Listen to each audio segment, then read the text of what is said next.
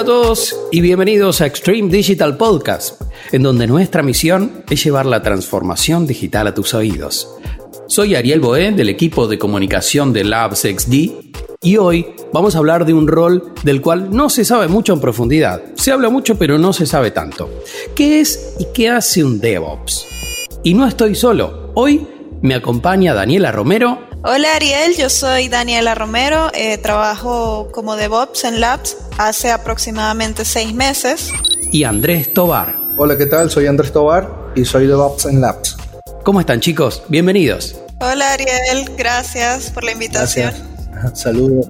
¿Hace cuánto que trabajan en el universo digital? ¿Cómo llegaron a este mundo Salesforce? Quiero que me vayan contando un poco. Yo trabajo eh, en el mundo digital desde hace aproximadamente tres años. Mi primera experiencia fue con Salesforce y bueno, continúo trabajando con Salesforce desde ese entonces.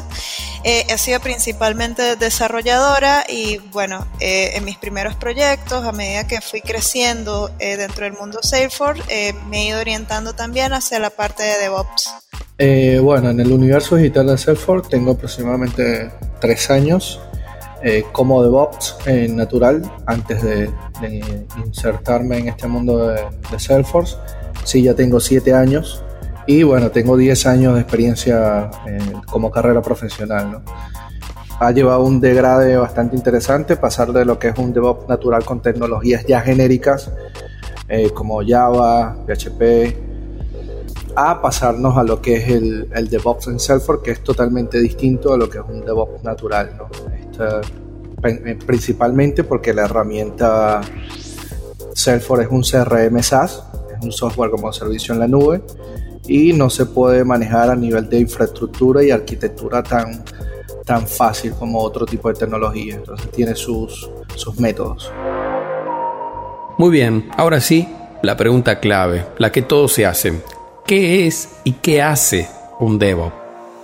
Bueno, creo que Andrés es el más idóneo para responder esta pregunta. Realmente yo que he trabajado con el equipo de DevOps, puedo decir que un DevOps hace de todo.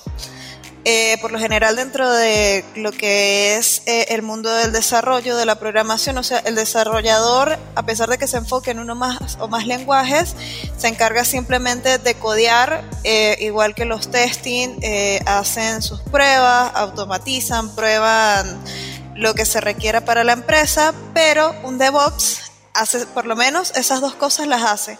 No solo eso, también hace, se encarga de hacer entrega continua, de fijarse en que todos los datos que necesitamos, el código fuente, eh, cualquier elemento que usemos dentro de la plataforma de Salesforce se mantenga ordenado y esté lo suficientemente visible como para poder regresar en caso de errores. En realidad el DevOps para mí es una combinación de muchas áreas, lo que me parece que los hace bastante fuertes eh, en cuanto en lo que se refiere al mundo digital. Bueno, acompañando un poco lo que dijo Dani, que está bastante alineada en lo que es un DevOps. Me parece que la palabra DevOps eh, nace también con lo que es la metodología Agile, ¿no? Creo que va muy acompañado de lo que es esa metodología hoy en día en el mundo de software. Y este, hay una palabra clave en, lo que, en lo que es el cargo de DevOps y es el tiempo. Creo que es la palabra más clave en el mundo de DevOps y es cómo me das en el corto tiempo el producto que estoy buscando con la fiabilidad posible. ¿no? Entonces, esto conlleva una integración no solo como cultura a nivel de distintos departamentos, eh, desarrollo, QA, funcionales, eh, operaciones, sino que también este, requiere eh, unas habilidades técnicas de, de distintas índoles para llevar a cabo ese proceso.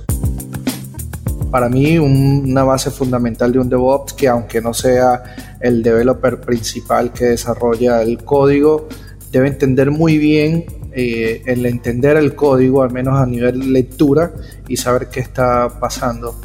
Debe desarrollar guiones, debe siempre hacer frente a las integraciones, no solo de arquitectura, sino de infraestructura entre las distintas aplicaciones. Si bajamos un poco a detalle, tiene que ser especialista en aplicaciones como Git, por ejemplo, que es la hoy por hoy el, el manejador de repositorios que lo utilizan todas las aplicaciones, casi que un 90% eh, a nivel de, software.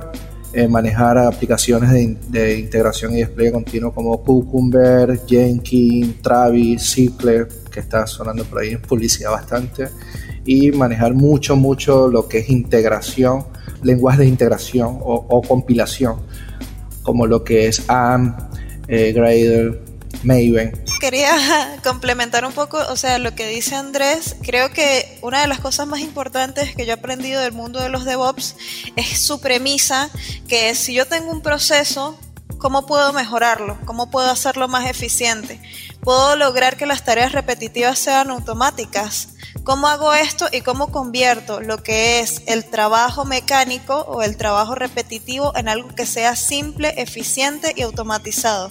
Que es una de las partes más resaltantes de lo que es el mundo de DevOps. Bien, ya que nombramos a Salesforce, Dani, contanos un poco cómo es que trabaja un DevOps en Salesforce. A ver, dentro de Salesforce, de manera natural, Salesforce no ha sentido una gran preocupación por todo lo que es el mundo de DevOps.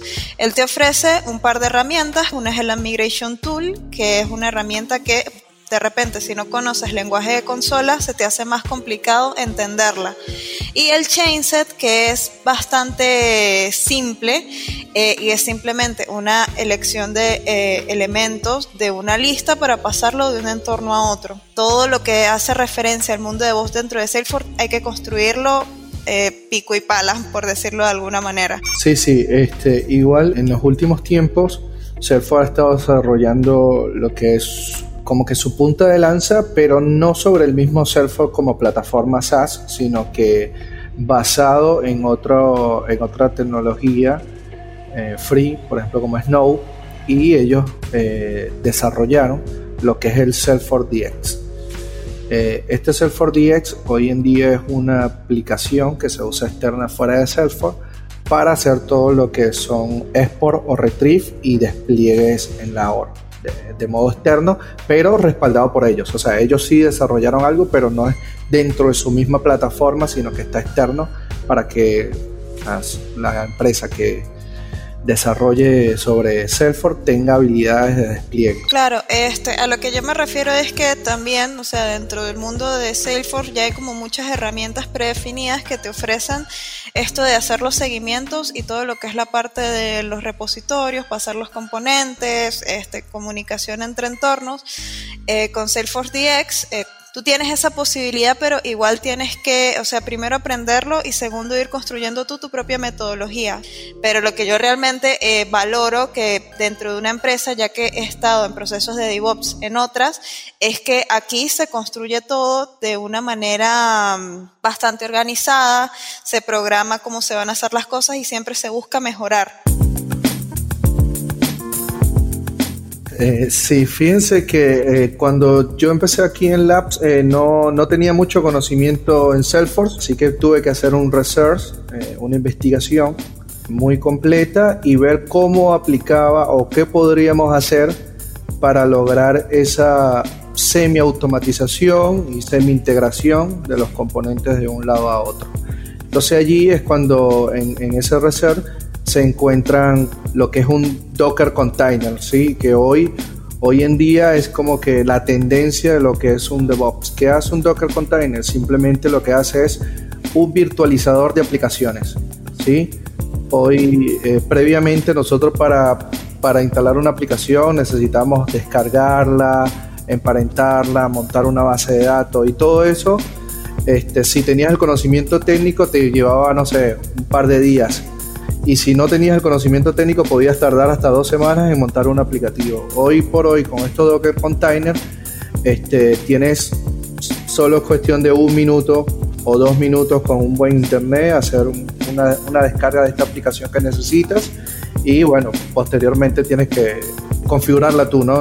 O sea, los contenedores lo que te dan es la aplicación cruda y ahí entras tú a, la, a lo que es la configuración cuáles son las competencias que tiene que tener un DevOps, una persona que se quiere dedicar a esto. ¿Qué tiene que entrenar? ¿Qué tiene que tener sí o sí?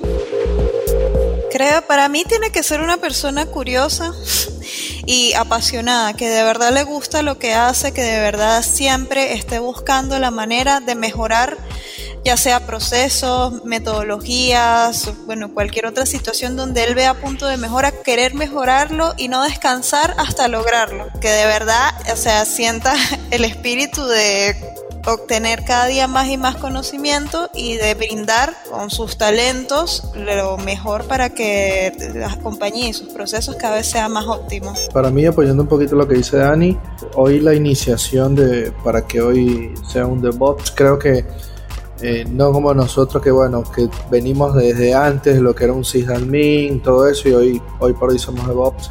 Creo que hoy teniendo eh, técnicamente este, ciertas herramientas puede por lo menos ser un DevOps Junior, ¿no? Y esto sería manejar muy bien lo que es el, el sistema operativo Linux, que para mí es la base principal de, de, de un DevOps hoy en día y después de ahí incluso existen un, par de ramas donde pueda eh, incursionar, pero creo que ese es como que el pilar fundamental para alguien que quiere iniciarse en este mundo. Última pregunta, ¿qué es lo que más le gusta de lo que hacen?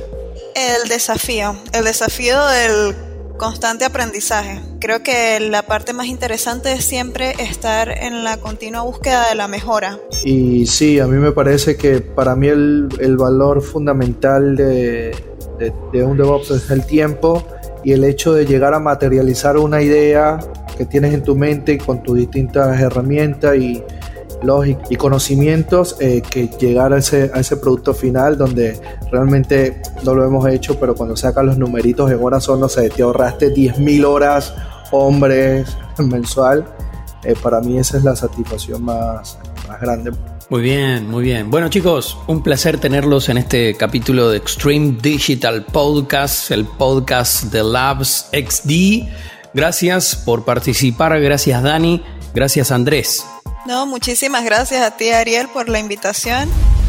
Hasta aquí llegó el quinto episodio de Extreme Digital Podcast. Muchas gracias por quedarte hasta el final. Seguimos en nuestras redes como LabsXD o en www.labsxd.com. Recordá suscribirte en donde sea que estés escuchando este podcast. Spotify, Google Podcast, Apple Podcast o en donde sea. Y por favor, recordá dejarnos una reseña de 5 estrellas en Apple Podcast. Si este episodio te gustó, claro. Eso nos ayuda a llegar a más personas. Nos vemos en el siguiente episodio y gracias por escucharnos.